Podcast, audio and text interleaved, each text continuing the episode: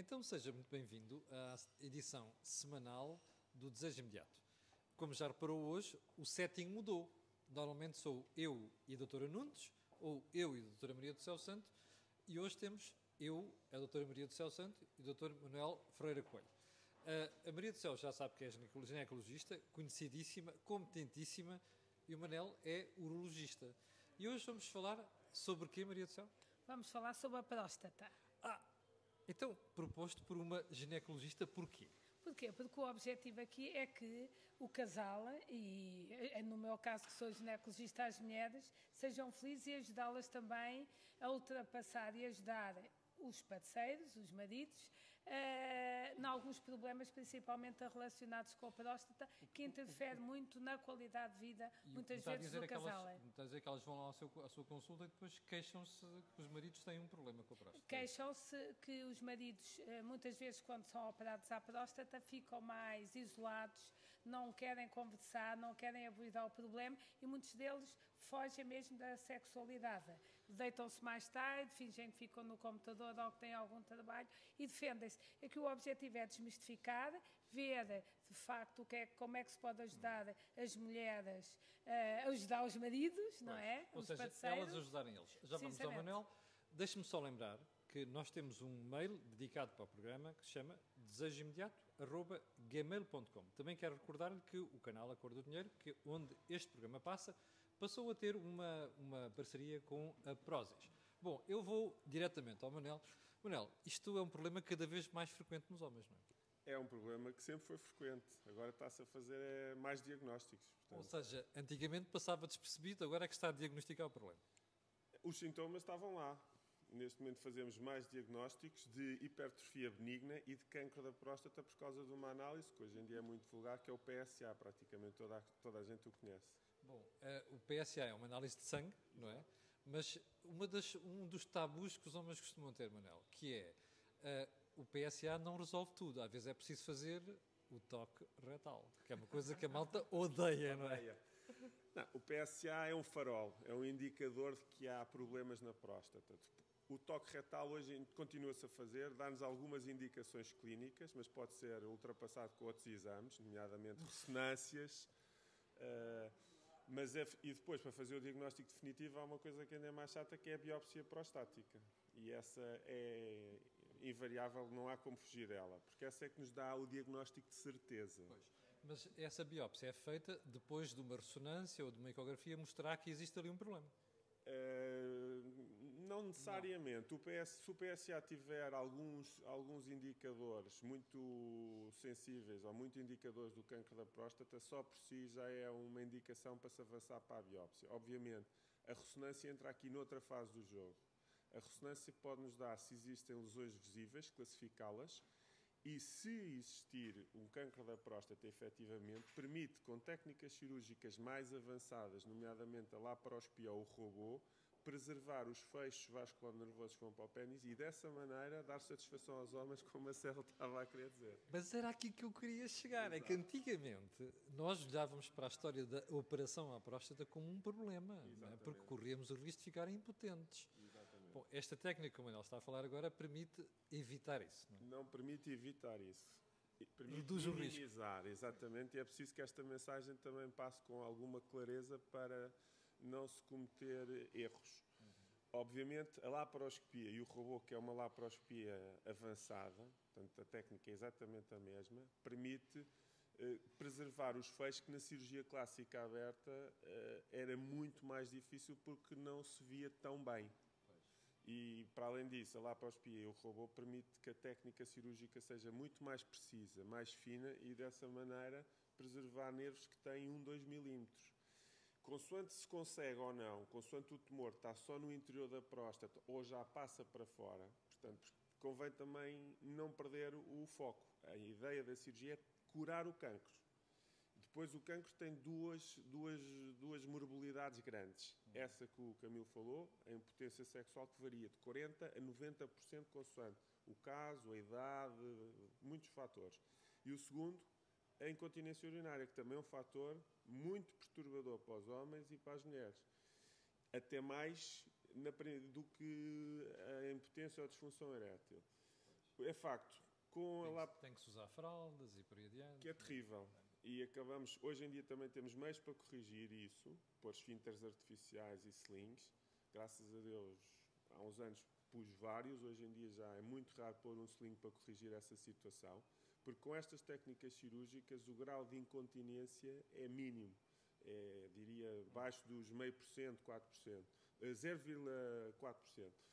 A impotência, que é o fator que mais perturba os homens mais novos, como é óbvio, aqueles de 50 aos 60. Naturalmente, naturalmente. Quando, quando, a biologia já começa a fazer efeito, não é? Exatamente. E é, uma pessoa, é um fator a ter em linha de conta, porque há doentes meus que me dizem, doutor, se eu tiver o risco de ficar impotente, eu não quero ser operado. E assumem o, a, o seu cancro para não perder a, a, a virilidade. E nós temos que respeitar e aceitar isso. Cada cabeça é uma cabeça. Bom, deixa-me voltar aqui a Maria do Céu. Maria do Céu, uh, há bocadinho dizia que recebe muitas mulheres nas suas consultas que se queixam disto.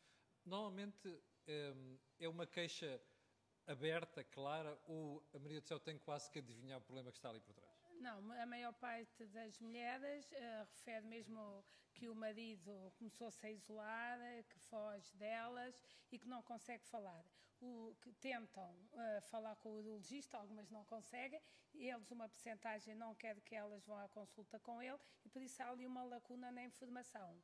Uh, mas uma, um dos problemas que referem e que frequentemente, mas o Manel até é, pode uh, de facto especificar isto melhor, é que numa fase inicial da cirurgia muitas vezes há uma incontinência urinária transitória uhum. e que depois desaparece. Ou então isso, aquela sensação um de urgência, período, que é uma coisa que eu vou falar com a Manel daqui a bocadinho. É, que, e que desaparece com o tempo. E por isso eh, elas estão muito preocupadas eh, porque eles não querem sair, não querem ir almoçar, nem jantar, nem estar com os amigos, porque aquela parte de que te cheira a urina ou alguma coisa dá-lhes de facto um certo desconforto.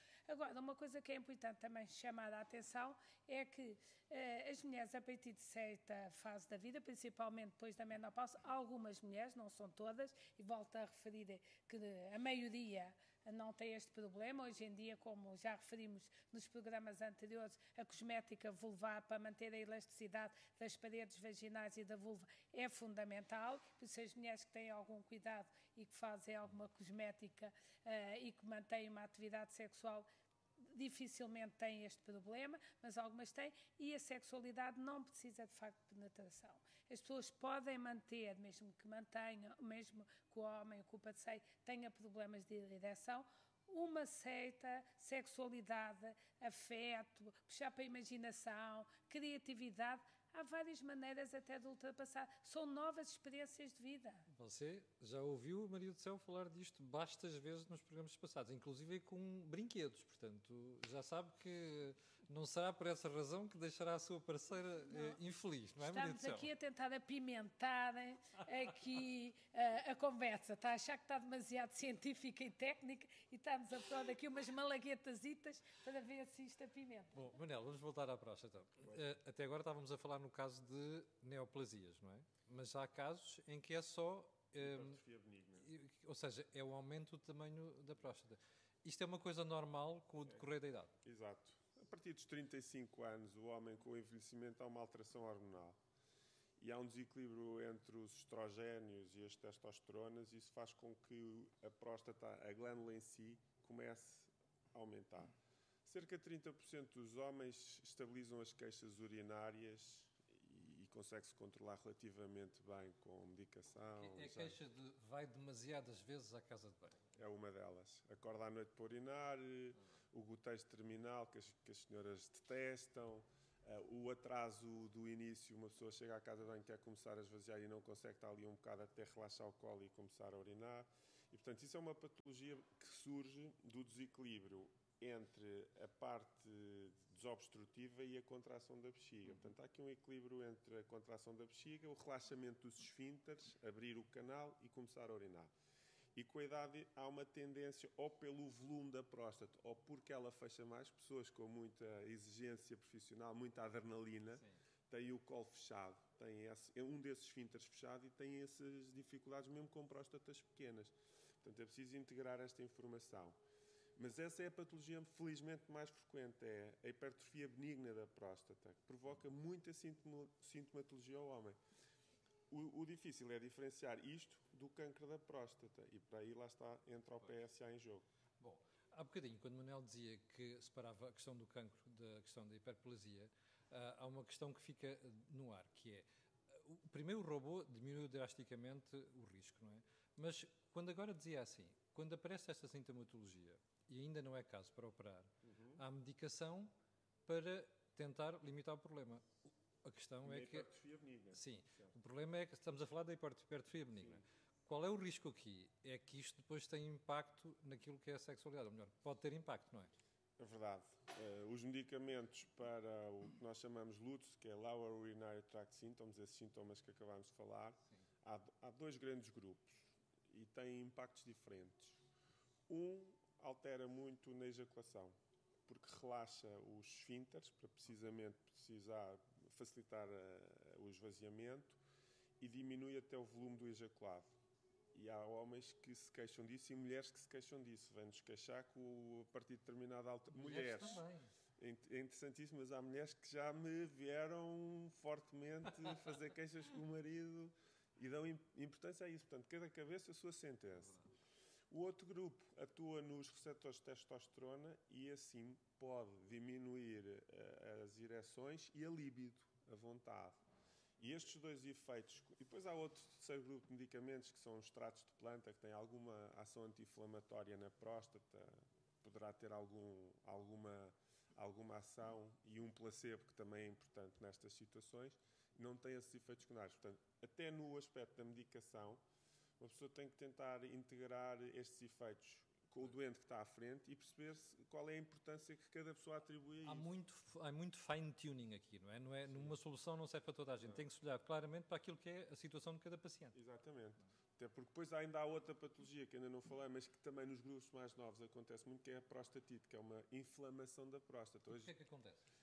Vários motivos. Hoje em dia, por exemplo, aparecem muitos, muitos homens novos por causa do, do ciclismo do BTT. Os traumatismos repetitivos da bicicleta, que é uma coisa que está na moda, provocam uma inflamação no períneo e inflama a próstata. Mas há outras uh, causas infecciosas bacterianas e até nas prostatites é, é, importante distinguir estes dois grupos, as infecções bacterianas e as inflamatórias. Mas são, as prostatites aparecem num grupo mais novo, e é, provoca muita morbilidade, muito incómodo ao doente, porque dá-lhe queixas fortes, de, de, como nós já falámos. Maria do Céu. Eu acho um, que, desculpe, faz sim. aqui uma, um, só um, um, um, acrescentar aqui um ponto que eu acho que é importante.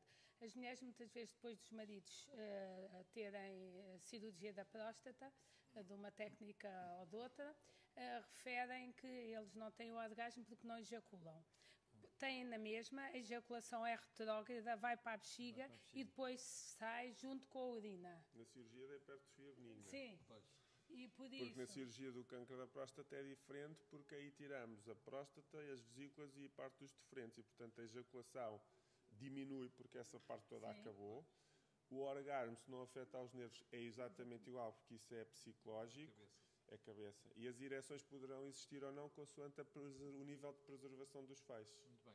E, se não houver, depois também pode sempre pôr uma prótese ou alguma coisa. Claro. É importante dizer às pessoas que a sexualidade, mesmo nas situações mais dramáticas, houve estamos antes do Natal e do começo do Temos ano. Que alegrar ah, ah, com o Covid este ano já tem não, sido Não é só a parte negativa. Por isso, mesmo que tenha sido aquelas partes que corre pior, há sempre uma terapêuticazita, há sempre uma luz ao fundo do túnel.